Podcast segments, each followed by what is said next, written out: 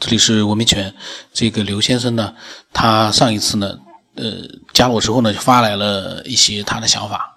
他呢和那个大叔啊，和一些呃其他的爱好者一样的，他每次呢都是完整的会发一些他呃写的想法。那他呢上一次谈到了一些进化论，然后呢他第二次呢，他跟我呢他讲再唠叨一下进化论。他说谈到进化论呢。他猜大多数人会和他一样，不自觉地把我们自身呢，也就是人类呢，当成了主体。可大多数爱好者们应该知道，不要说是眼下的人类，即使是整个人类的历史，在忙地球的六十亿年中，也不过是沧海一粟，更不要说相比于茫茫的宇宙。他说，进化论应该不是以我们为主体的。它似乎是和宇宙中的各种规律一样，比如说光速、万有引力等等。我们可以通过探索发现这些规律的存在。但一个活生生的人、一棵树、一块顽石，在这些规律的面前都没有任何的区别。进化论，我们只是身处其中，而且对它的认识很有限，说不清从何而来，也并不知道将向何处去。他说：“物竞天择。”天者，蝼蚁死去，转眼消失于风中。我们死去呢，也终逃不过化为尘土的宿命。天道无言，简单而残酷。他说他曾经看过一篇报道，大概就是说呢，近千年来，人类几乎已经停下了进化的脚步。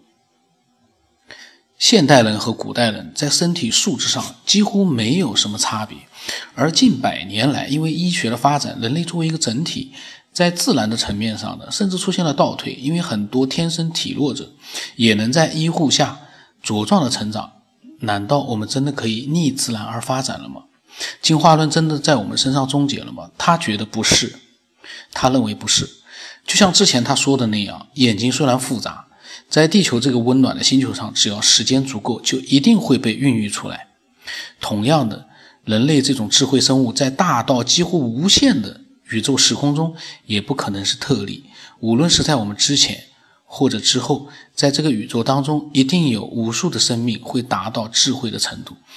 他这个一定啊和无数啊，嗯，我不知道，他可能是从他的那个思考的角度呢，他觉得是这样的。呃，这个无数的生命呢，我我我，这个是我在自己在想。到目前为止呢，人类科学已经看遍了自己能看到的这个宇宙空间，还没有找到他所说的无数的生命啊。呃，这也是一个问题，可能我们跟他们的维度不一样，也有可能。他说。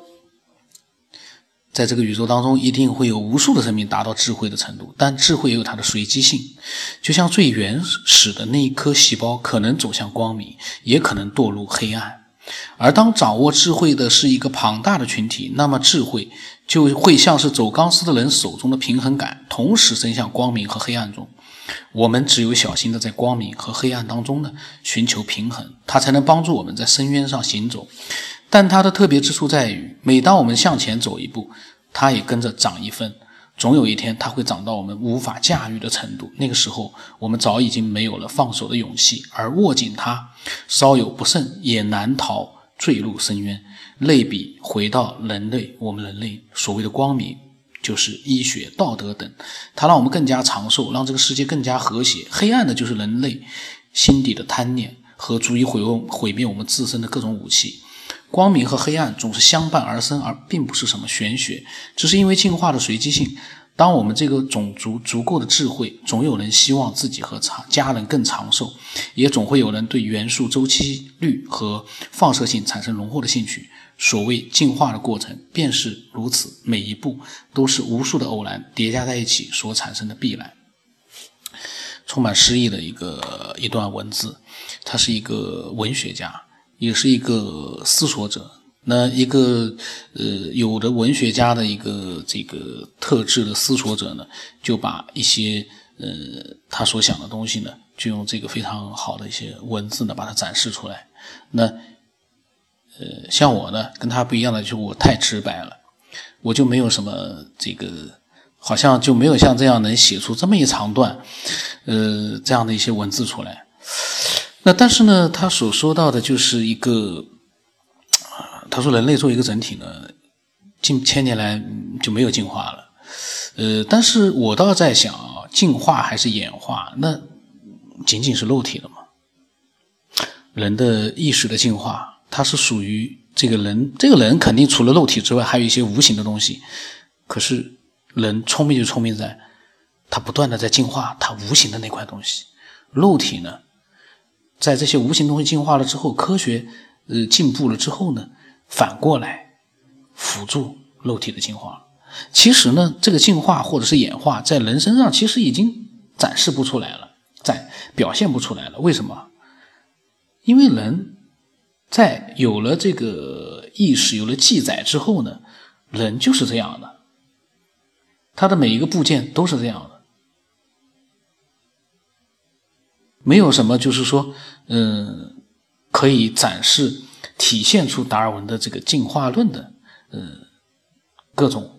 当然说，有的人挖发现了化石，史前人类那种，呃，各种各样的几十万年前的、几万年前的那些化石，但是那些化石到现在为止也没有发现说是进化半途的那样的一些半成品。我在节目里一直讲到的半成品，如果是随机的进化来的，不管是呃像他所说的无数的偶然变成了必然，那那些偶然到哪里去了？怎么现在只看到必然呢？那每一个阶段的偶然去哪里了？从一个细胞，如果真的是演化成了各种各样的一个生物，那演化中途的那些必偶然到哪里去了？就是那些半成品去哪了？为什么我们触目所及的全是成品呢？你看到的人类啊、生物啊、各种动物啊，没看到半成品，一个都没有。如果只要一个发现的话，那就有可能会是一个演化的一个证据。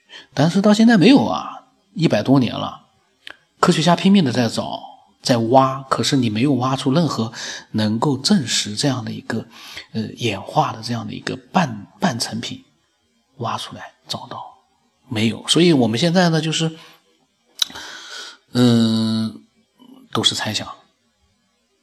所以从他的角度来说，他对进化论的一个进化论的一个认同，呃，是。无数的猜想当中的一个想法，而我呢，对进化论是不是真的有我的思索呢？我没有定论，但是我有我的思索，就是我一直在质疑，呃，这样的一个所谓的演化进化，它真的就是那么回事儿吗？不管再给你多少年，一直到太阳系毁灭。你能让一个细胞不让它去自由的去进化？你能不能控制一个细胞，一个最原始的细胞，你把它演化成各种各样的动物和人类呢？就算你用外力去帮助它，你能做到吗？各种各样的动物、人类，再把意识让它也具有，主动的去帮助它，你能做到吗？我都相信科学家。应该是眉头一皱，这个东西真很难啊！那个原始的单细胞怎么出来的？先不管，你把一个原始的单细胞人为的去把它演化成各种各样的生命，那都不是一件容易的事儿啊！不是用克隆啊，不是用克隆的方式啊，让它自然而然的去推进它的一个进化，把整个的一个演化过程弄出来。相信现在的科学，你可以去做，尝试的去做，但是谁？相信能把一个最原始的单细胞，让它自己一点点的发展成生物啊、动物啊，加快它的发展速度，这怎么可能呢？连半成品一个都找不到，你根本就不知道它中间状态是什么样。也就是说，演化的一点点的那种半成品都没有，呃，你就片面的就去肯定它肯定是演化的，肯定是进化的，这个我就觉得太武断了，就不好了。可是呢，嗯，我们。